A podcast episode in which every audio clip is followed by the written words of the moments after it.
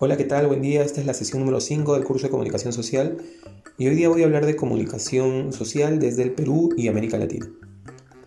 Lo primero que tendría que decir tiene que ver con interpelar, digamos, esta mirada eurocéntrica con la que hasta ahora hemos venido estudiando la comunicación social, al menos en este curso, ¿no? Hemos estado viendo diversos modelos, paradigmas, ¿no? Sobre todo generados en Europa y Estados Unidos. Y claro, la pregunta natural es, ¿nos sirven estos modelos para entender las particularidades y las especificidades de nuestra comunicación social, de las prácticas que nosotros desarrollamos desde América Latina y específicamente desde el Perú? ¿O necesitamos, ¿no? Otros modelos, digamos, que se ajusten más y mejor a nuestra realidad, ¿no? es una, digamos, un cuestionamiento válido ¿no? y, que algunos autores, autoras latinoamericanos, eh, sobre todo en los últimos 30 años, han hecho. La pregunta, digamos, eh, central tiene que ver entonces con cómo estudiar ¿no? y sobre todo cómo hacer comunicación social desde América Latina. Eh, lo primero que habría que decir tiene que ver con, o, lo primero que habría que hacer, ¿no? tendría que ser justamente eh, señalar, digamos, esta mirada eurocentrista, ¿no? de los modelos de comunicación social, eh, digamos, contemporáneos, modernos, con los que hemos estado emprendiendo, digamos, la discusión hasta ahora, ¿no? Tanto el funcionalismo como la teoría crítica, como McLuhan, como los estudios culturales, son sobre todo escuelas de pensamientos que surgen en Europa o en Estados Unidos, ¿no? Y que además recogen, ¿no? Ejemplos, digamos, contextos, coyunturas, ¿no? que se desarrollan sobre todo en países de Europa y en Estados Unidos. ¿no? Eh, eso, digamos, en primer lugar, ¿no? poner en duda esta mirada eurocéntrica. Lo otro, y, esta es una idea que más bien desarrolla Jesús Martín Barbero, es también trascender esta idea de, digamos, pensar la comunicación social con esta mirada dicotómica, ¿no? la que por un lado pone eh, estos modelos cientificistas, ¿no? como modelos eh, que explican la comunicación social, ¿no? Pienso sobre todo en, el modelo matemático de Shannon y Weaver o en el modelo, digamos, funcionalista, ¿no? Que lo que, lo que proponen son miradas efectivamente más, de, eh, más desde, el funcionamiento de la comunicación social, ¿no? Jesús Martín Barbero dice, hay que eludir esta mirada, ¿no? Cientificista, pero también hay que eludir la mirada ideologista, ¿no? Quizá más vinculada con la teoría crítica o con los estudios culturales, ¿no? Eh, él propone, ¿no? y esto creo que ya lo hemos discutido varias veces, ¿no? es pasar de los medios a las mediaciones. ¿no? ese tránsito, digamos, ese movimiento, creo que también es interesante plantearlo desde América Latina y el Perú. ¿no? Es decir, pensar nuevamente en lo que nosotros hacemos, cómo gestionamos nuestro vínculo con los medios de comunicación y no necesariamente lo que los medios de comunicación hacen con nosotros. ¿no? El contexto, por ejemplo, actual ¿no? en relación a las elecciones es interesante. ¿no? O sea, nos quejamos constantemente de lo que los medios hacen y está bien eso, ¿no? Está bien, ¿no? Porque siempre hay que exigirle, digamos, al medio cierta responsabilidad, parcialidad, objetividad, etcétera, etcétera, ¿no? Pero también hay que pensar cómo nosotros gestionamos, digamos, el sentido de los medios, o sea, cómo nosotros operamos, cómo nosotros nos revelamos, cómo nosotros resistimos a esto, ¿no? Esto, digamos, tiene que ser entendido también desde nuestra contemporaneidad, ¿no? Y sobre todo desde nuestra geografía y nuestro contexto, ¿no? ¿Cómo podemos explicar esto con un modelo diseñado, digamos, hace unos años en otro contexto? Esa es una pregunta válida, creo que eh, conviene hacerla, ¿no? Y lo otro, quizá lo último, ¿no? En relación a esta primera caracterización del problema, tiene que ver con mirar a los medios de comunicación, ¿no? a las industrias culturales más específicamente, como espacios donde se crea sentido. ¿no? Eh, esto es interesante porque eso no, no, no, supone no pensar en los medios de comunicación también como empresas, como negocios, ¿no? Y eso también, digamos, es evidente desde, digamos, una mirada latinoamericana y sobre todo peruana, ¿no? Los medios vistos como espacios que crean sentido, pero también como, digamos, espacios comerciales, ¿no? Empresas, para decirlo de alguna manera más burda, ¿no? Esa última idea también es interesante ¿no? para pensar cómo anclamos la discusión sobre la comunicación social eh, desde el Perú.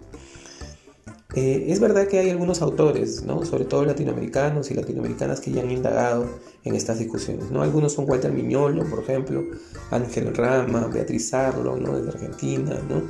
Escobar, ¿no? Aníbal Quijano, y evidentemente también el padre Gustavo Gutiérrez, ¿no? Todos ellos y ellas lo que han planteado eh, son interpelaciones, digamos, a los modelos hegemónicos con los que se estudia la comunicación social, ¿no? Y se han preguntado eh, precisamente cómo podemos, digamos, ajustar estos modelos desde una mirada más localista, más latinoamericana, ¿no? El último de ellos, el padre Gustavo Gutiérrez, por ejemplo, es un caso paradigmático, ¿no? Desde la teología. Es lo que propone, y esto digamos, le ha causado incluso algunos conflictos con la iglesia, él propuso digamos, una mirada distinta a la mirada hegemónica, a la mirada digamos, más eurocentrista ¿no? de la teología. Y propuso la teología de la liberación, ¿no? que es una síntesis ¿no? entre una mirada digamos, eh, teológica, cristiana, ¿no? y una mirada de preocupación social. ¿no? Eh, es interesante eso, porque claro, esta idea o este desarrollo se inscribe en una realidad latinoamericana y peruana, ¿no? Una realidad injusta, ¿no? Este, de muchas carencias, ¿no? Entonces pondera él la teología o su función, digamos, en relación a resolver estos, estas cuestiones más estructurales de, desigualdad en nuestros países, ¿no? Eso, digamos, eh, alguna vez conversé con un amigo chino, ¿no? Que decía que él no entendía, ¿no? Cómo podía, este, digamos, fusionar la teología, ¿no? En tanto se trata de una, de una práctica súper verticalizada con una idea de, eh, digamos, con, ideas, digamos, sociales, ¿no? Eh, que encontraba ahí, digamos, una paradoja, ¿no? Pero precisamente esas paradojas, ¿no? Que unen, digamos, eh, realidades locales como la nuestra, ¿no? Con digamos, desarrollos conceptuales aparentemente contrarios, es lo que, digamos, nos toca a nosotros desde Latinoamérica o desde el Perú, ¿no? O sea, justamente ponderar nuevamente el, contexto y cómo este contexto termina afectando, digamos, el corpus teórico con el que estudiamos. Y eso, y esto es quizá lo más importante, supone repensar estos corpus teóricos, repensar estas ideas, repensar estos autores, ¿no? Y, interpelarlos, interpelarlos, ¿no? Y, gracias a ello, digamos, surgen nuevos autores como el que he mencionado, ¿no? Iñolo, Sarlo, Escobar, Quijano, ¿no? Quijano, por ejemplo, con su idea de la decolonialidad, ¿no? Esta idea se puede entender solo desde países, digamos, de Latinoamérica, ¿no? O, desde países, digamos, marginalizados o subalternos, ¿no? Lo mismo con el padre Gutiérrez, ¿no? Lo interesante del padre Gutiérrez es que, digamos, su mirada ha sido una mirada muy eh, tomada, digamos, por otras realidades, ¿no? Ha servido de, este, de insumo, digamos, para entender también otras realidades que trascienden, digamos, la realidad eh, eh, latinoamericana y peruana, ¿no? Hay que pensar en eso, entonces, cómo empezamos a, interpelar, digamos, a cuestionar, pero sobre todo a, eh, digamos, ubicar estos, estas grandes corrientes de pensamiento a partir de nuestro contexto, ¿no? Que son nuevamente contextos particulares, ¿no? Lo otro quizá tiene que ver con, revisar el objeto de estudio, ¿no? Eh, este, esta revisión de los objetos de estudio, ¿no? Es decir, ¿qué estudiamos desde Latinoamérica, ¿no? Los efectos, la tecnología, o hay, digamos, particularidades en nuestras realidades que también nos otorgan, digamos, campos interesantes para el desarrollo de la comunicación social. Pienso, por ejemplo, en el mercado, ¿no? En el mercado latinoamericano. Si este puede ser entendido desde otras realidades, ¿no? O en el transporte público, ¿no? o en la propia eh, práctica del melodrama. ¿no? El melodrama latinoamericano tiene sus propias características, ¿no? Pensemos en las novelas venezolanas o las novelas mexicanas, ¿no? Ahora, podemos entender, digamos, estas realidades con modelos eh, eurocentristas, modelos hegemónicos. No, no, habría que pensar ¿no? en otros lugares posibles, en otras fuentes teóricas, en otras miradas del mundo. ¿no?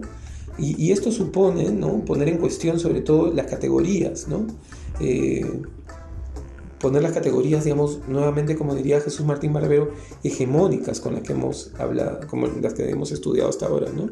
La teología de la liberación supone eso, del padre Gutiérrez, ¿no? Supone poner en duda categorías con las que se ha eh, estudiado y enseñado la teología, ¿no? Eso es, digamos, quizá la potencia, ¿no? De su, de su mirada.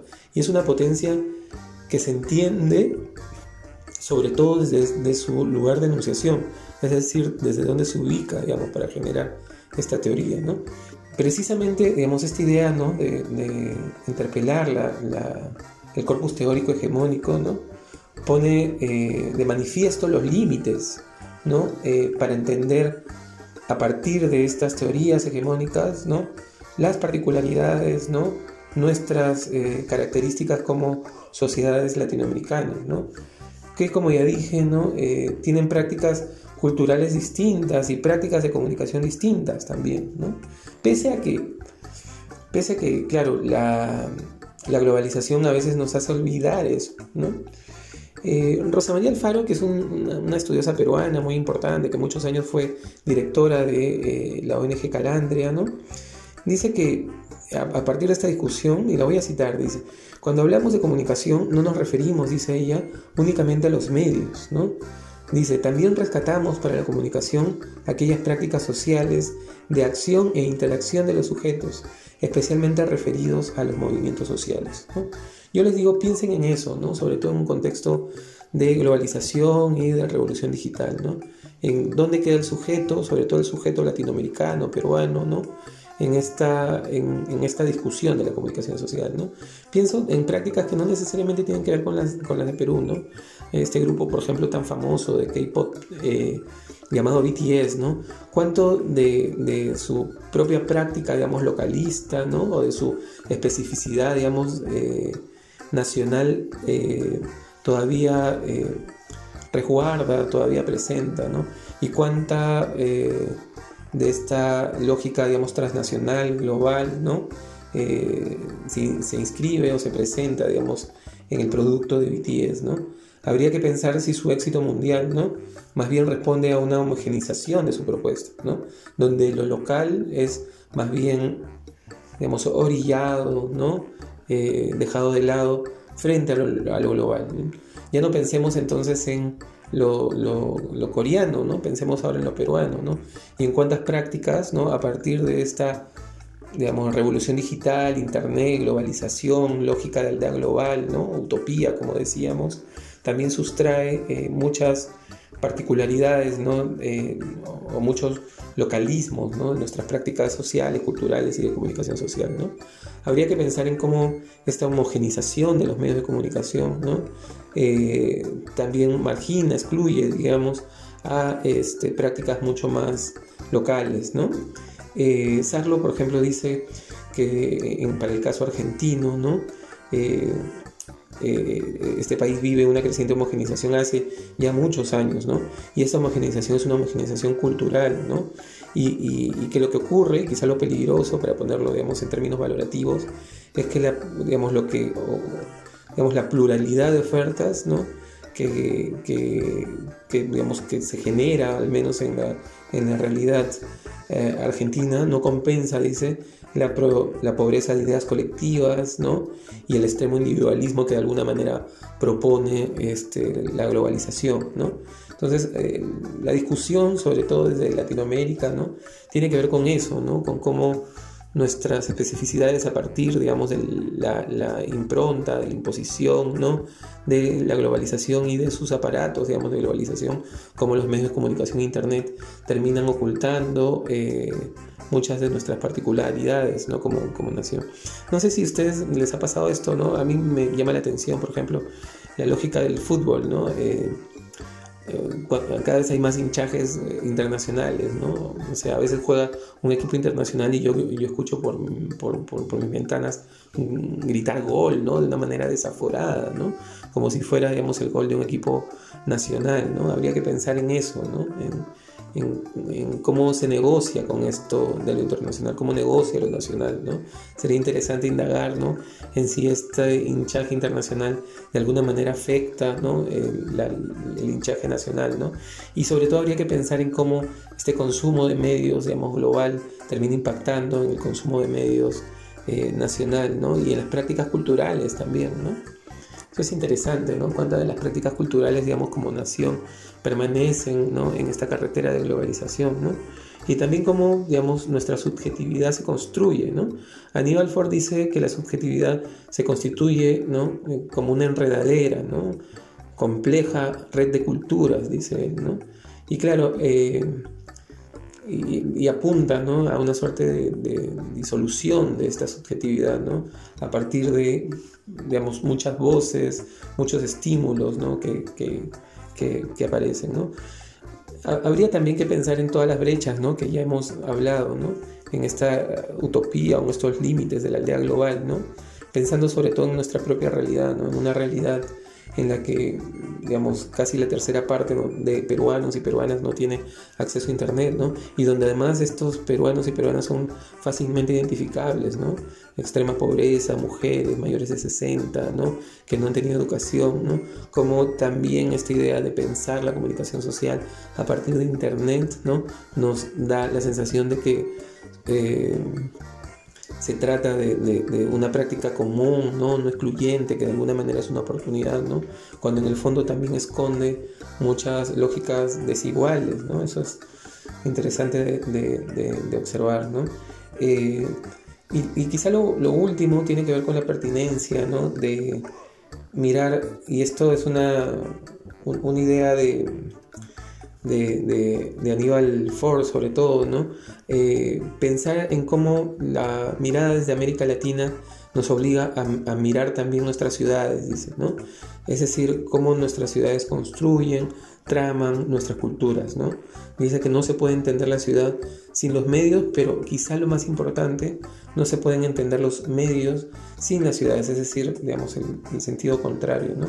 Y en ese sentido hay que pensar en las fronteras, ¿no? en los márgenes, ¿no? en las barreras y los límites que construyen estos márgenes ¿no? y ver si precisamente la lógica informacional hace algo por este, eh, digamos, eh, solucionar estas, estas, estas brechas. ¿no?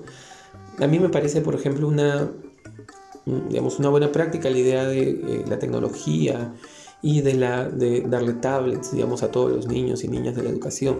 Sin embargo, habría que pensar si se trata solo de un estímulo tecnológico, ¿no? Y si esas brechas, ¿no? Tecnológicas y obviamente de negocio, ¿no? De grandes negocios que, que, que está detrás, digamos, de una compra millonaria como esa, resuelve también las brechas, digamos, de conectividad, de capacidades, ¿no? Eh, de electricidad, de salud, de nutrición, etcétera, etcétera, ¿no? Entonces, eh, la comunicación social hay que pensarla así, ¿no? ¿No? Sobre todo ahora, ¿no? En, en, donde, digamos, la revolución digital se ha impuesto, ¿no? Internet se ha, puesto como, se impuesto como práctica, ¿no? En cuanto de, de, de esta mirada nuevamente utópica, ¿no? Este, esconde realidades, ¿no? Y dificultades de nuestros propios países para adecuar, digamos, una una, comunicación social mucho más efectiva. ¿no?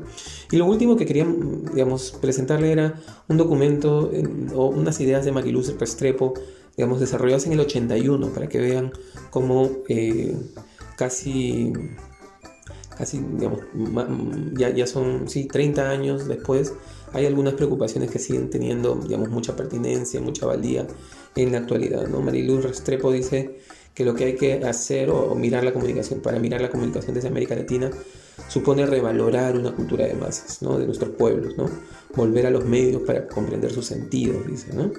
También dice que, hay que es necesario mirar otras formas de expresión, ¿no? Eh, que conducen necesariamente a lo popular. Ahí hay un vínculo con los estudios culturales, ¿no? Que también hay que preocuparnos por lo urbano, ¿no? Como una categoría de estudio, ¿no? No sé, pensar en lo K-pop en el Perú, ¿no? Pero también, digamos, el, eh, todo, toda esta cultura, digamos, del rap que se genera en la actualidad, ¿no? Y sobre todo, digamos, en, cómo, qué, qué, qué, construcción simbólica, digamos, opera sobre la base de eso, ¿no? Eh, en suma, lo que propone eh, Mariluz Restrepo es otra vez, ¿no?